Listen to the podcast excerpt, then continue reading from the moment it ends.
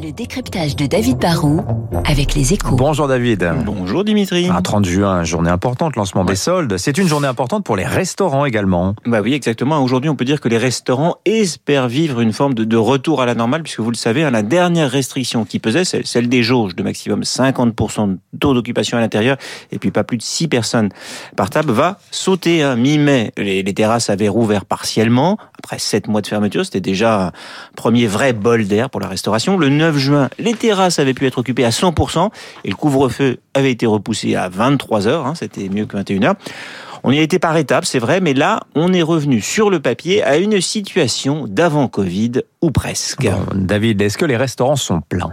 Bah, il y a eu une vraie envie de retour au restaurant et au bar, mais il n'y a pas eu de miracle. D'abord parce qu'il suffit d'ouvrir la fenêtre ce matin pour s'en rendre compte, la météo n'a pas été géniale sur tout le pays depuis deux semaines, ce qui est pas très bon pour euh, les terrasses.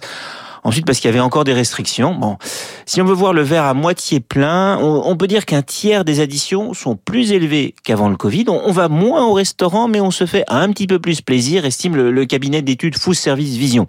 On est plus entrée, plat, dessert que juste euh, plat du jour. Hein. Bon, ensuite, on vient plus en famille. C'est un petit tiers de la fréquentation contre 20% des additions lors du premier déconfinement. Mais bon, faut être honnête, hein, les chiffres restent quand même très cruels. En avril, le chiffre d'affaires était en chute de 75%.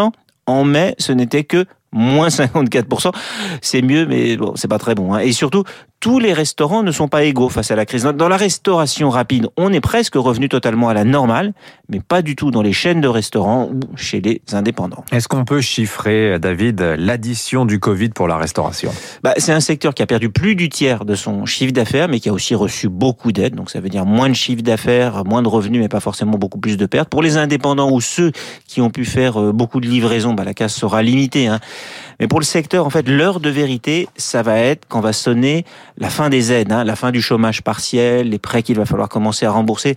Ça, ça va pas être facile, hein, car on est dans un contexte euh, pas top. Hein. Il y a des hausses de prix euh, des matières premières, et puis on le sait, il y a aussi une forme de, de, de pénurie. On manque de main d'œuvre, ce qui risque d'obliger certains à augmenter les salaires. Et puis vous avez de l'autre côté le développement du télétravail qui va faire que de plus en plus de gens vont manger plus souvent chez eux et moins souvent au restaurant.